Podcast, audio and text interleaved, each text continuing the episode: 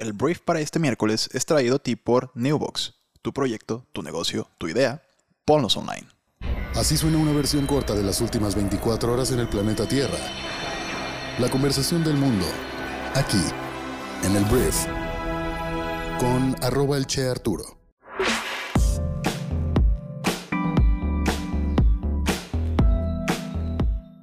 Hola, muy buenos días, bienvenidos a esto que es el Brief para este miércoles 30 de junio. Yo soy Arturo Salazar, tu anfitrión y uno de los fundadores de Briefy, y en este podcast vas a poder informarte en unos cuantos minutos con las noticias más importantes del día. Antes de comenzar, quiero agradecerle a Newbox por ser el patrocinador del brief para este miércoles. Newbox es la empresa de hosting más grande de México, que además de brindar un excelente servicio, precios y promociones, tienen un programa permanente de reforestación que ha hecho posible la plantación de miles de árboles. Entonces, para todos los emprendedores que me escuchan, una de las primeras cosas que debes hacer es contar con un sitio web a la hora de arrancar un negocio y Newbox es tu mejor aliado para adquirir tu hosting y tu dominio. Entonces, puedes entrar a newbox.com y aprovechar las promociones que tienen para ti. Y una vez más, muchísimas gracias Newbox por patrocinar el programa del día de hoy. Comenzamos con esto, que es el brief. Comencemos hablando de Hugo López Gatel, porque bueno, ayer hablábamos del subsecretario de Salud mexicano, que en una entrevista el domingo llamó golpistas a las personas que estaban atacando al gobierno por el hecho de que no hay medicamentos para los niños que tienen cáncer en nuestro país. Entonces a partir de ahí, pues ayer hablamos, hicimos toda una editorial acerca de esto, y López Gatel sale en la conferencia matutina del día de ayer mucho más controlado, muchísimo más moderado, ya no tan bocón. El subsecretario dijo este martes que en solidaridad y respeto por los familiares de niñas y niños con cáncer, se encuentran trabajando incansablemente para conseguir los medicamentos faltantes. Con esto reconociendo que sí faltan medicamentos, que no es ninguna mentira como lo dijo en este programa que se publicó el domingo, el Chamuco TV, donde habló de que el caso de la escasez de medicamentos se trata de una fórmula que no es nada más que una mentira. Entonces, esto fue pues ya lo que dijo López Gatel ayer, como que básicamente fue como una disculpa sin ser disculpa, como que pues sí admitió que faltan medicamentos y que están trabajando en ello, y por otro lado, informó que las conferencias sobre la situación del COVID-19 en el país van a regresar, pero ahora solamente una vez por semana, ya que tristemente en México existe un incremento del 12% en la curva epidémica en nuestro país. Entonces hay que tener cuidado, esto está volviendo, hay una cepa nueva, la Delta, que es más contagiosa que las anteriores. Entonces, bueno, Hugo López Gatel vuelve a las conferencias vespertinas una vez a la semana para reportar qué onda con el COVID-19 y por lo pronto, pues ya dijo que están chambeando, que están incansablemente chambeando para conseguir el medicamento para los niños con cáncer en México, que por cierto, esta asociación que pues está precisamente exigiendo que haya medicamentos, convocó una protesta pacífica el día de hoy, me parece que van a hacer un bloqueo en el aeropuerto internacional de la Ciudad de México, entonces si vas a andar por ahí, pues ten cuidado porque pues toma tus precauciones de tiempo. Continuemos hablando de nuestro país, porque el día de ayer los partidos políticos que perdieron el registro se niegan a morir sin dar una batalla.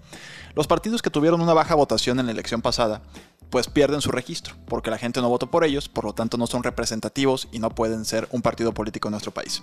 Sin embargo, ayer eh, pues fueron al Tribunal Electoral del Poder Judicial de la Federación con impugnaciones a los resultados de los comicios para diputaciones federales en busca de sumar algunos votos. Entonces, tras los cómputos distritales de las elecciones intermedias del 6 de junio, el INE confirmó que tres partidos de nueva creación, redes sociales progresistas, Fuerza por México y Encuentro Solidario, perderán el registro por no haber alcanzado cuando menos el 3% de la votación emitida, como ordena la Ley General de Partidos Políticos. También el PRD por ahí estuvo a punto de perder su registro, pero lo consiguió, tuvo más del 30%. Pero estos tres partidos sí presentaron cientos de impugnaciones con los cuales pues van a intentar rascar ahí lo más que puedan votos para lograr mantenerse pues en la, en la boleta electoral en nuestro país, ¿no? Eh, salió por ahí el dato, o sea que estos partidos costaron más de 500 millones de pesos mantenerlos y al final pues no fueron representativos, lo cual pues es auténticamente tirar el dinero a la basura y pues estábamos hablando de niños que no tienen medicamentos y que faltan recursos por aquí y por allá luego tenemos 500 millones de pesos tirados en tres partidos políticos que pues prácticamente nadie votó por ellos. Entonces bueno, eso fue lo que está pasando, vamos a ver qué sucede con los partidos políticos de los que te hablé, pero por lo pronto están impugnando los resultados de las elecciones. Hablemos de Estados Unidos, porque el presidente de Estados Unidos, Joe Biden, anunció este martes que prevé viajar este jueves a Florida para visitar el lugar del derrumbe parcial de un edificio de 12 plantas de Surfside que está en Miami, que ha dejado al menos 11 fallecidos y 150 desaparecidos, así lo confirmó el mismo mandatario en la Casa Blanca antes de viajar a un acto en Wisconsin. Y hablando también de Estados Unidos, un general estadounidense dijo el día de ayer que en Afganistán la seguridad se está deteriorando rápidamente a medida que las Fuerzas Armadas de Estados Unidos y del resto del mundo se retiran del país. Lo que dijo un, comandante perdón, de la misión liderada por precisamente los Estados Unidos en Afganistán es que el país podría estar en camino hacia una caótica guerra civil mientras las tropas y pues de todo el mundo se preparan para partir en las próximas semanas.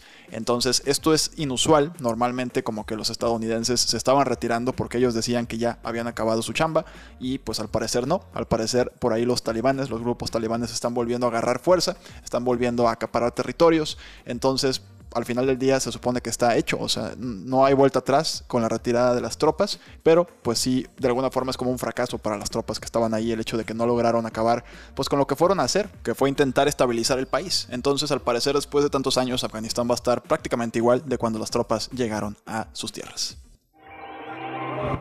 Y hablando de militares, vamos a hablar de Brasil, porque el presidente de Brasil, Jair Bolsonaro, envió, o más bien va a enviar, tropas a la selva del Amazonas o la Amazonia para contrarrestar la deforestación ilegal. Esto sucede dos meses después de que terminó una misión similar.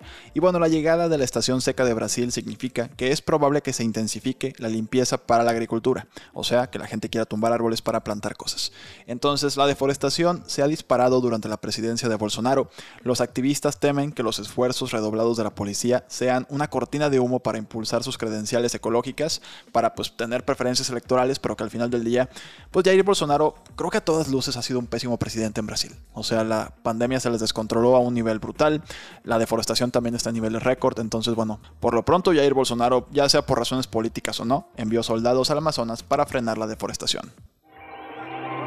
Hablemos de negocios y vamos a hablar de United Airlines, porque la industria de los viajes está semi-detenida ahorita. Está volviendo tal vez a reactivarse, pero todavía estamos lejos de que los aviones y los vuelos vuelvan a estar tan llenos como antes. Sin embargo, United Airlines está realizando el pedido de aviones más grande de su historia, aparentemente apostando por el regreso generalizado de los viajes después de la pandemia. United está comprando 200 aviones Boeing 737 MAX y 70 aviones Airbus SE a321 Neo. Y bueno, la empresa recibirá descuentos por pedidos al por mayor. Aquí también hay precio de mayoreo, pero el precio de lista, o sea, al final esta compra de 270 aviones supera los 30 mil millones de dólares. Y ahora vamos a hablar de Facebook, porque Facebook lanzó el día de ayer Bulletin, que es un producto de boletines informativos en una plataforma independiente que no está dentro de la plataforma de Facebook, que precisamente pretende rivalizar con plataformas como Substract. El presidente ejecutivo Mark Zuckerberg anunció la plataforma que está ya en marcha en bulletin.com, tú la puedes ya ahorita mismo teclear, y presentó a algunos de los escritores que Facebook ha reclutado. Está Malcolm Gladwell, por ejemplo, que es un gran escritor de libros de negocios, vamos a decirlo. Y está interesante porque, bueno, Mark dice que pues durante muchos años han estado invirtiendo en prensa, lo cual es un poco debatible porque hay mucha prensa que pues ya no gana las cantidades de dinero que ganaba antes, precisamente debido a que la gente ya mudó sus inversiones publicitarias a Facebook, ¿no? Entonces, pero bueno, por lo pronto Facebook lanza un nuevo producto que va a tener boletines que tú te puedes suscribir y que van a cobrarte por estar suscrito a sus boletines.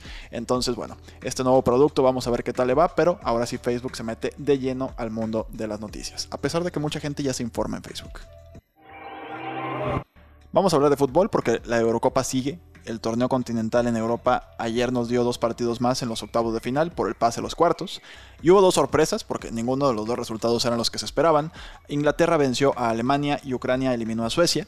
Entonces el partido más esperado de los octavos era el de Inglaterra y le ganó dos goles por cero a el equipo teutón que lució poco eficiente el ataque y fallaron pues una de las oportunidades más claras que se generó en los 90 minutos la, la falló Thomas Müller.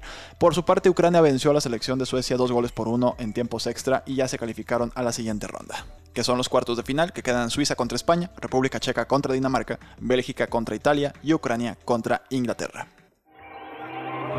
Hablemos de tenis porque pues se está llevando a cabo ahorita Wimbledon, que es el tercer Grand Slam del año. Y el día de ayer, Serena Williams, la estadounidense, tristemente se retiró de su partido de primera ronda debido a una lesión en el muslo derecho. Eh, Serena resbaló mientras cambiaba de dirección y pareció torcerse el tobillo izquierdo. Y después de perder el punto se detuvo durante varios segundos y bueno, estuvo ahí como meditando, continuó perdiendo su servicio y luego caminó con cautela hacia su silla, donde fue examinado por un entrenador y un médico y al final decidió retirarse de la competencia, lo cual es una tristeza porque se va la mejor jugadora de la historia del tenis de la competencia. Vamos al dato para romper el hielo del día, porque los diseñadores están mostrando planes para un superyate de 600 millones de dólares que se va a convertir en el más grande del mundo. Y tú puedes comprar un departamento de lujo en este yate. Son 39 departamentos de lujo que van a costar 11.2 millones de dólares y solo puedes comprar uno si estás invitado. Entonces es una barbaridad este yate, se llama Sobnio, tiene previsto su lanzamiento en el año 2024 y pues como ya lo dije tiene estimado un, un precio de construcción de 600 millones de dólares. Todos los depas tienen cocina, gimnasio, biblioteca y espacios para comer tanto en el interior como en el exterior de la terraza, según el comunicado de prensa. Y bueno, los apartamentos estarán en seis cubiertas del yate. Es una barbaridad, neta, están increíbles. a los compradores, si tú eres uno de estos compradores, se les promete una bodega compartida y una sala de degustación con 10.000 botellas de vino, así como restaurantes, bares y un club de playa con deportes acuáticos. Básicamente estás comprando pues un espacio en un hotel, en un crucero permanente. Entonces está bien interesante.